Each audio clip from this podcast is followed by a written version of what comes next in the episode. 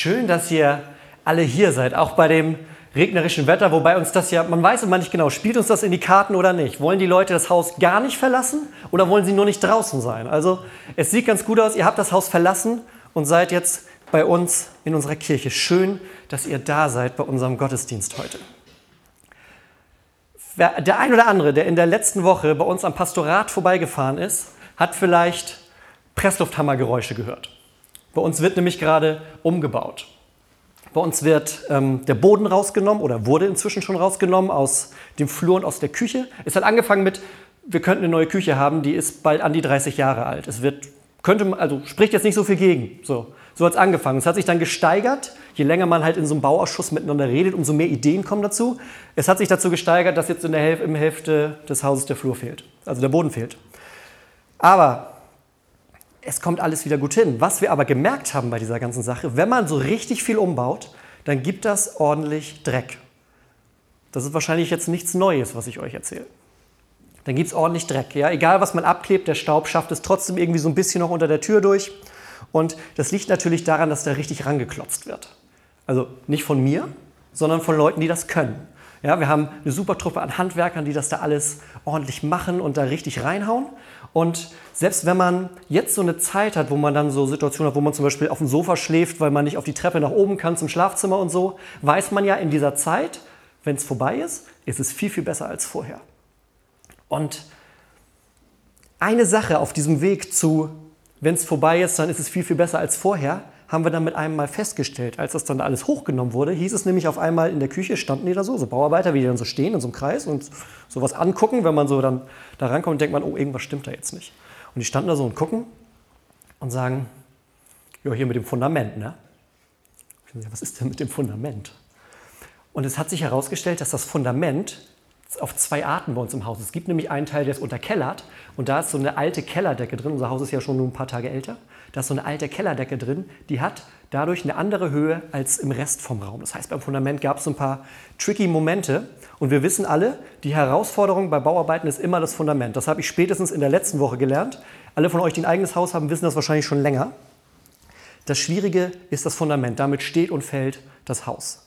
Und dieses Bild, das wollen wir heute mal so ein bisschen mitnehmen, dieses Bild vom Fundament.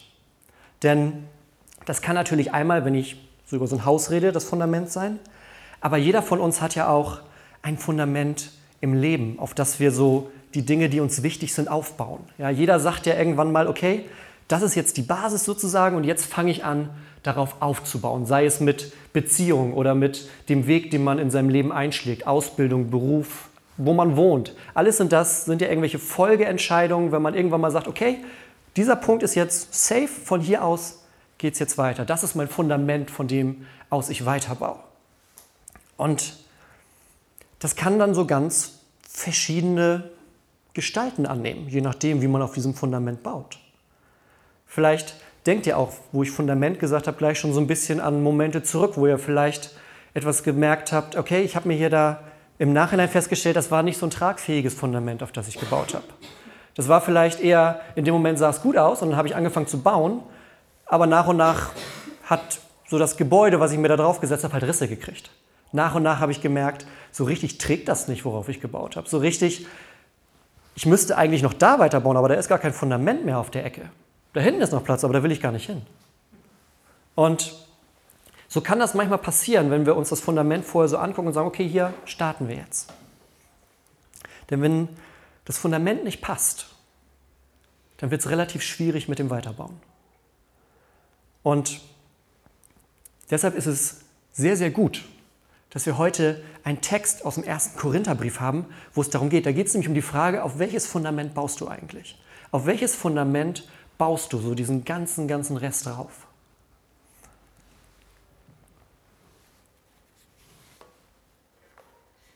Und ich lese euch da mal ein Stückchen draus vor, das aus dem dritten Kapitel, aus dem ersten Korintherbrief. Da sagt Paulus zu den Leuten in Korinth, wir sind also Gottes Mitarbeiter. Ihr aber seid Gottes Ackerland. Oder, sagt er, mit einem anderen Bild, ihr seid Gottes Bau. Nach dem Auftrag, den Gott mir gegeben hat, habe ich wie ein umsichtiger Bauleiter das Fundament gelegt. Andere bauen nun darauf weiter. Aber jeder soll sehen, wie er weiterbaut. Ihr merkt, Paulus, der nutzt dieses Bild vom Fundament. Er sagt, es gibt da ein Fundament und jeder guckt, wie er darauf baut. So ein ganz plastisches Bild. Weil wir sind ja auf dem Land. Viele von euch haben vielleicht selber gebaut, erinnern sich jetzt vielleicht mit so ein bisschen nicht so einem schönen Gefühl vielleicht zurück oder gerade mit einem schönen Gefühl an die Zeit, wo gebaut wurde, zurück. Aber Paulus nutzt dieses Bild und sagt, das Leben ist wie so etwas, was wir auf ein Fundament draufsetzen. Nun ist natürlich die spannende Frage, was ist dieses Fundament? Und die Antwort lässt natürlich nicht lange auf sich warten, auch bei Paulus nicht. Er sagt, pass auf, ich sage euch, was das Fundament ist. Er sagt, das Fundament ist gelegt, jeder soll darauf weiterbauen und das Fundament, das ist Jesus Christus. Das ist das Fundament. Und ein anderes Fundament, das kann man gar nicht legen. Und dann nimmt er schon so ein bisschen, was klammert er direkt aus. Und vielleicht ist er da manchmal sogar einen Schritt zu weit, fast schon, denn wir versuchen ja immer mal wieder so eigene Fundamente zu bauen, um dann irgendwann zu merken, ja, so ganz hat es nicht geklappt so ganz hat es nicht gepasst. So ganz hat es doch nicht funktioniert am Ende. Weil dann man vielleicht nach und nach feststellt, das war jetzt irgendwie doch nicht das richtige Fundament, auf das ich bauen konnte. Und deshalb erinnert Paulus uns, uns dann nochmal dran. Er sagt, es gibt ein Fundament, das ist schon da. Die Frage ist, wie baust du drauf? Es gibt das Fundament, das ist schon da. Und da fallen mir so ein paar Dinge ein, was man darauf baut, was da für Fragen sind, die kommen. Zum Beispiel die Frage, wie sieht es mit deinem Leben aus, wenn man so von außen rauf guckt? Wenn man das sieht, wenn dich jemand sieht, wird, wird man dann sagen, der hat einen festen Stand oder die hat eine sichere Basis, von der aus sie das alles macht. Oder die Frage, wie nimmt dein Glaube Gestalt an? Wie nimmt dein Glaube in deinem Alltag Form an?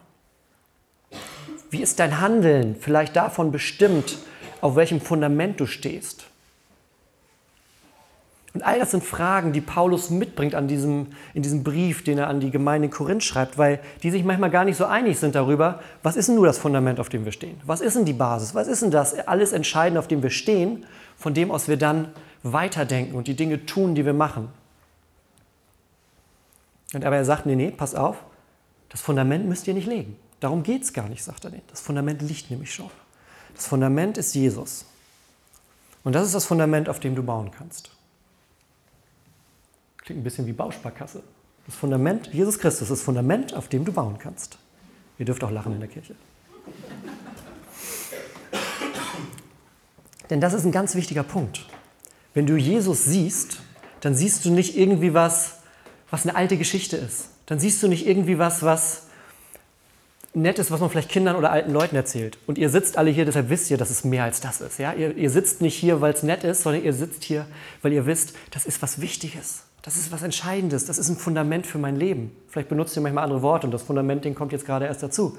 Aber ihr merkt, das ist was, das ist mehr als nur eine Geschichte. Da ist Seele drin, da ist Glaube drin, da ist Hoffnung drin. Das Fundament ist gelegt und auf dem bauen wir.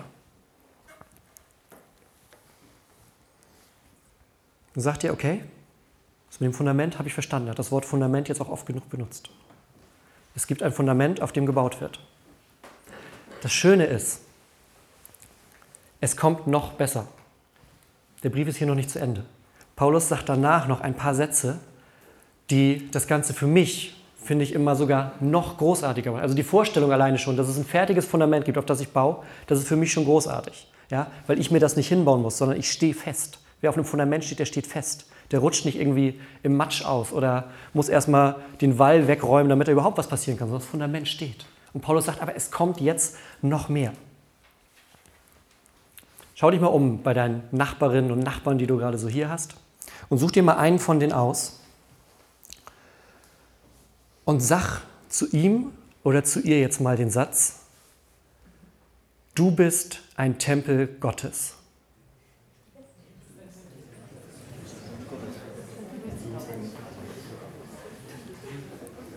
Höre ich, hör ich hier lachen? Du bist der Tempel Gottes. Wenn man das vielleicht erstmal zu jemandem sagt oder hört, dann ist erstmal so ein Schmunzeln oder ein Lachen da, wenn man denkt, hä? Ja, okay, ich verstehe, ich sitze gerade in der Kirche. Das kann man ja vielleicht irgendwie so in der Kirche, Tempel Gottes und so weiter, aber das verstehe ich nicht so ganz. Paulus macht noch weiter. Paulus sagt, ja, er sagt, das Fundament ist gelegt und sagt dann, wisst ihr nicht, dass ihr als Gemeinde der Tempel Gottes seid und dass der Geist Gottes in euch wohnt. Und dann weiter sagt er, wer den Tempel Gottes zugrunde richtet, wird dafür von Gott zugrunde gerichtet. Denn der Tempel Gottes ist heilig und dieser Tempel seid ihr. Das sagt Paulus. Ihr seid der Tempel Gottes. Und immer wenn ich das dann so höre, es gibt ja in der Bibel mehrere so Stellen, wo uns Sachen zugesprochen werden, wo uns Sachen gesagt werden, bei denen wir manchmal denken, ich würde niemals auf die Idee kommen, mir das selber zu sagen, weil würde ich denn dann am Ende dastehen, wenn ich sowas von mir behaupten würde. Und dann kommen so Stellen, wo Gott sagt, ja, aber genau so sehe ich dich. Und immer wenn ich so Stellen lese, dann muss ich an diesen einen Lieblingssatz denken, den ich relativ häufig höre. Dann kommen Leute nämlich zu mir und sagen, nach einiger Zeit, wenn dann irgendwie klar wird, was ich mache, sagen die, ach, aber du siehst jetzt nicht aus wie ein Pastor. Und ich bin mir ziemlich sicher, so drei Viertel der Zeit ist das als Kompliment gemeint. Da bin ich mir wirklich sicher. Oh, du siehst ja jetzt ja gar nicht aus wie so ein Pastor. Das ist einer meiner Lieblingssätze, wenn ich Leute neu kennenlerne und wir dann irgendwie ins Gespräch kommen. Und was machst du so? Siehst ja gar nicht aus wie ein Pastor. Und ich habe mir überlegt, vielleicht sollte ich einfach mal antworten, nee, nee, und warte, pass mal auf, ich bin sogar der Tempel Gottes. Ich weiß, also ich weiß, nicht, ich weiß nicht, ob das fürs Gespräch gut wäre, also ob das das Gespräch dann viel weiterbringen würde. Aber ich könnte, ich könnte es sagen. Ich könnte es sagen. Ich müsste mal ausprobieren. Ich habe es noch nicht gemacht. Aber das ist das, was Gott über uns sagt. Wir stehen auf diesem festen Fundament, das Jesus ist. Dieses Fundament, das sagt, ich trage deine Schuld, ich trage deine Sünden, ich sterbe für dich und komme am Ostersonntag aus dem Grab zurück, damit du leben darfst. Das ist die Grundlage, auf der wir stehen. Und dann sagt Gott, und dann schenke ich euch meinen Heiligen Geist, der euch im Leben führt. Und deshalb seid ihr nicht nur Menschen, sondern ihr seid der Tempel Gottes. Und das klingt jetzt erstmal wahnsinnig groß und man denkt, okay, aber wenn ich morgens in den Spiegel gucke, weiß ich ganz eindeutig, ich bin nicht der Tempel Gottes, ich sehe das. Das ist bei mir auch so. Aber das ändert nichts daran, dass Gott uns trotzdem so sieht. Weil er nämlich sagt, am Ende kenne ich dich besser, als du dich manchmal selbst kennst. Am Ende sehe ich in dein Herz. Am Ende sehe ich, wer du bist. Am Ende sehe ich dein Glauben. Und Gott sagt, ja, mein Geist, der wohnt in dir. Das ist ein Geschenk für dich, sagt Gott. Und deshalb bist du mein Tempel. Du bist, wir sind ein Mini-Tempel. Ja? Und deshalb ist die Kirche auch mehr als so ein Gebäude. Da sind wir wieder bei dem Bild vom Bau. Die Kirche, wir haben hier eine wunderschöne alte Kirche, aber die Kirche ist mehr als dieses Gebäude.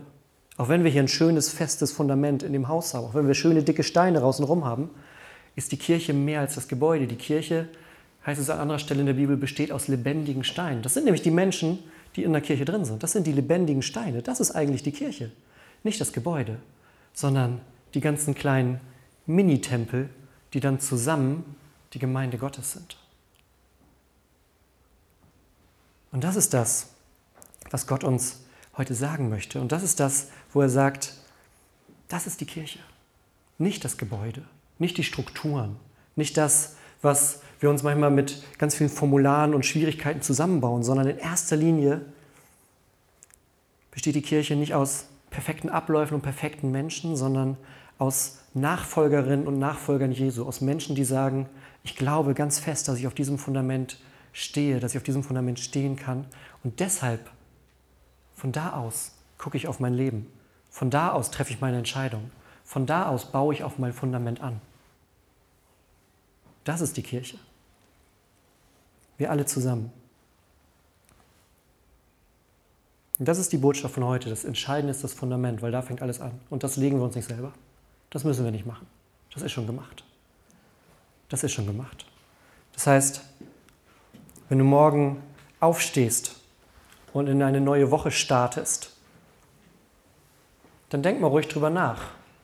Wenn du morgen früh aufstehst, dann wohnt Gottes Geist in dir dann geht Gott mit dir auf dem Weg, den du gehst.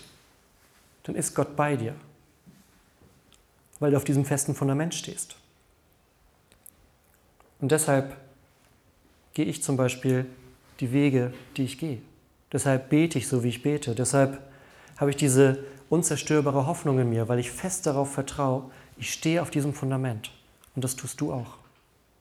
Und selbst wenn es dann mal so ein bisschen staubig wird, wie bei uns im Flur gerade, bei so einem richtig schlimmen Umbau, ja, wenn da alles durcheinandergewirbelt wird und gemacht und getan wird, das Fundament, das bleibt da am Ende trotzdem liegen und darauf wird gebaut. Auch wenn Dinge sich verändern.